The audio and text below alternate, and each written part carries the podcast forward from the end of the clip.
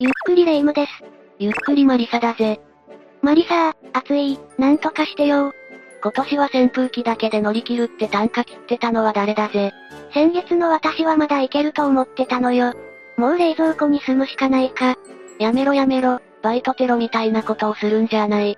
家があるだけマシだぜ、なんとかなるさ。こと比べてるのよ。スラム街。マリサ、もしかしてその話をしたいだけなんじゃ。いやー、せっかくだから涼しくなるような話をと思ってな。話したいことがある時のあんたの顔、だんだんわかってきたわ。聞いてあげるから話しなさいよ。いやーさすがレ夢ムだぜ。で、今日は何の話近寄ってはいけない世界のスラム街10選だぜ。またなんちゅうものを。まあ、どうせしばらくは海外なんて行けやしないんだ。リラックスして聞いてくれたらいいんだぜ。はいはい、というか、そもそもスラムって、そんなあちこちにあるものよくぞ聞いてくれたぜ。スラムは、日本語で貧民街と訳されるように、貧困層の居住地区を指すんだ。地方よりも、都市部やその周辺に多い。電気ガス水道などのインフラ、公共サービスが行き届いていない地域って感じだな。都市部から近いのにインフラが届かないの日本に住んでるとあんまり想像しにくいところなのかしらいや、それがそうでもないと思うぜ。早速10位は、カンナムク、お隣の韓国だからな。え、カンナムクって、ソウルのおしゃれ発信地でしょそんなところにスラムがあるのそんなところだからこそ、だな。きらびやかな街の中にこそスラムができる。カンナムクで言えば、商店街から700メートル地点からスラムが始まってて、水道電気が通ってない。 700メートルって、徒歩10分もないくらいじゃない想像つかないわ。でも、最近は映画もやってるだろあ、パラサイト、半地下の家族。あれだって、高級住宅街のすぐ近くに半地下の家、つまり仮想民が住むとされた住居があるわけだ。ふーん、あの映画、アカデミー賞いくつも取ったり、カンヌ国際映画祭でも大絶賛だっていうじゃない。フィクションじゃなく、そういう暮らしをしてる人たちが実際にいるんだと思うと、どう捉えていいか難しいわね。そんなこと言ったら日本だってどこだって同じだぜ。この後に紹介するスラムのほとんどは、首都のきらびやかさの陰にあるわけだが、魔女や巫女に経済格差を解消する力はない。リラックスして聞いてくれやそれでいいさ。間違っても行こうなんて思わないでほしい。特に、夜は。そもそも近寄っちゃいけないって言ってたじゃない。覚えててくれたんだな。夜の訪問は絶対にダメだぜ。残機が減るぞ。ひえ危ない目に遭いたくなければいかないのが一番だぜ。それをなんで紹介するのよ。世の中には面白いことがたくさんあるからだぜ。それじゃ次は、9位、九遊城塞、香港だ。んここって、そうだ。残念ながら1994年に取り壊され、現在は存在しないスラム跡地なんだが、あまりに有名なのでぜひ紹介しておきたくてな。やっぱりクーロンズゲートで出てきたところでしょ。他にもシェンムーとか、シャドウハーツとか、いろんなゲームの舞台として使われてるぜ。インスピレーションの宝庫みたいな形してるしな。もはや原型がわからない継ぎはぎ感がかっこいいのよね。要塞の取り壊された跡地に難民が住み着き、増築に増築を重ねた結果、街路が迷路とか子宮遊場には一回入ると出てこられないとも言われるようになったんだよな。行政権が及ばない無法地帯だったから、麻薬取引コピー商品の製造、衛生法上許可しがたい環境下での転身製造などなど、様々な犯罪の温床だったみたいだ。衛生法上、許可しがたい環境下の転身製造という犯罪でも香港の天津の大部分をここで製造してた時期もあったって噂だな。じゃあ、超美味しい不衛生天津ってことそうだろうな。うー、究極の選択ね。私は腹壊さなくてうまけりゃ何でもいいんだぜ。ちなみに旧遊城塞跡地は、大型公園やショッピングセンターに隣接する形で公園と資料館になっている。じゃ、今はスラムだったなんて思えない景観なわけね。単なるだだっ広い公園だ。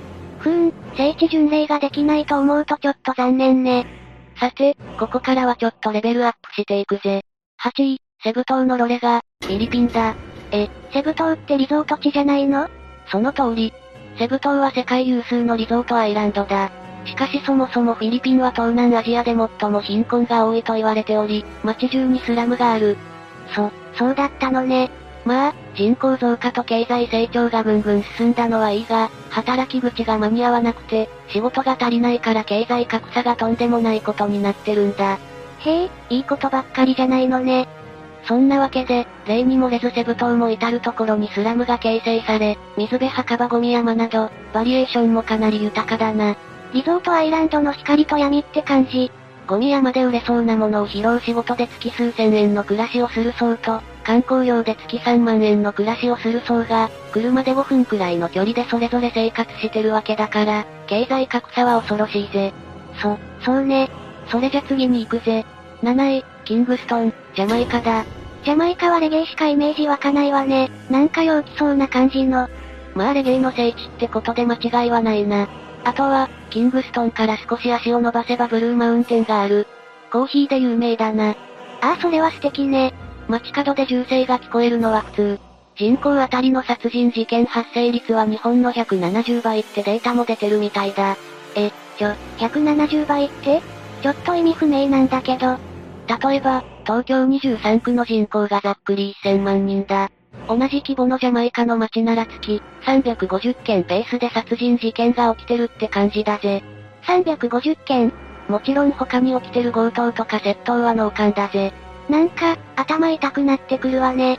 現実の日本では、月に2回くらいだから安心だな。ジャマイカ、恐ろしいところね。ちなみに、ジャマイカでは日本人は裕福と思われてるから、窃盗強盗ぼったくりには気をつけることだな。怖いのってスラムだけじゃないのかも。いやいや、レゲエの聖地、とっても陽気な国だぜ。次も引き続き中米だ。6位、サンサルバドル、エルサルバドル。聞いたことあるけど、あまり知らないところね。中米最小国、エルサルバドルの首都がサンサルバドルだ。中米有数の都市で、エルサルバドル国府の約3割がここに集中し、国の経済の中心となっている。へえ、結構栄えてる感じなのかしら。発展途上国だな。さっきのフィリピン同様、経済格差が激しく、エルサルバドル国民の約3割は貧困生活だ。首都人口じゃなくて、国民人口の3割ちなみに10人に1人がギャング構成員とも言われてるぜ。殺人強盗をひっくるめた犯罪率は世界一で、毎日平均9.2人が殺害されるとも言われる。多すぎまあまあ、ご遺体が発見されないと殺害とは言われないだろうから。本当はもっといるかもしれないってことさあな、エルサルバドルでは21歳から申請により銃の所持が可能になるから、それも関係してる気がするぜ。子は、異次元ね。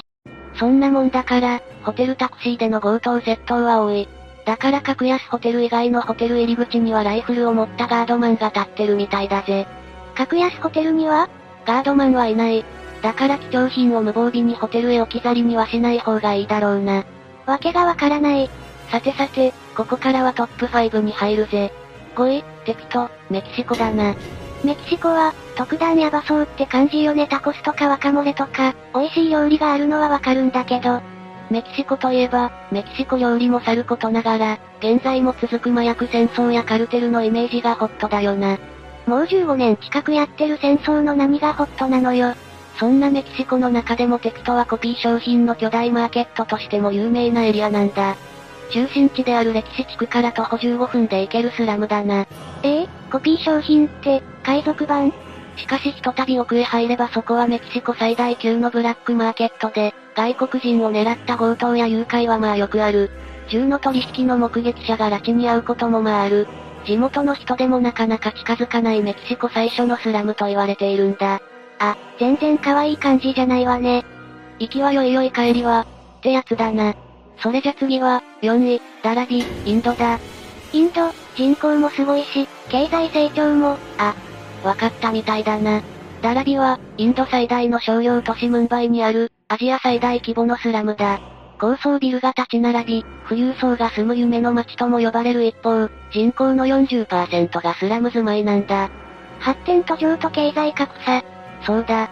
ムンバイ空港の隣にはおびただしい数のブルーシートハウス。2平方キロメートルの範囲200万人以上がひしめき合って暮らしている。ソーシャルディスタンスとは一体まあ無理だろうな。衛生環境が整えられているとは言えないから、いろんな感染症、病原菌の集合住宅にもなってるわけだな。ひぃさ、それじゃトップ3に入るぜ。3位、サヌア、イエメンだ。イエメンって、中東のそうだ。創世記に記された、ノアの箱舟によって大洪水を生き延びたノアの息子によって開かれた世界最古の都市の一つがイエメンの首都、サヌアだとも言われている。すごい、歴史的に価値のある場所なのね。中でも特徴的なレンガの摩天楼は文化遺産として登録されてる。ただし数年に及ぶ内戦の真っ只中にあり、未だ見つかっていない地雷原がいくつもある危険スポットでもある。え、居住地とか、一般市民の生活圏はひっくるめて全部戦場って感じだろうな。わあ、なんていうか、ぶっちぎりで生命の安全が保障されてない感じね。そうだな。次は2位、リオデジャネイロ、ブラジルだ。え、こないだオリンピックやってたところじゃない。サンバとかカーニバルとか、華やかで明るいイメージなのに。そうだな。華やかで明るい、ギャングの麻薬販売とダンスパーティのステージだ。急転直下。いやー、確かにリオのカーニバルは有名だから、霊夢みたく明るいイメージを持つ人の方がほとんどだと思うが、実際は住民の4人に1人がスラムに住むと言われる、窃盗と麻薬密売の街なんだ。ええー、よくそんなところでオリンピックができたもんだわ。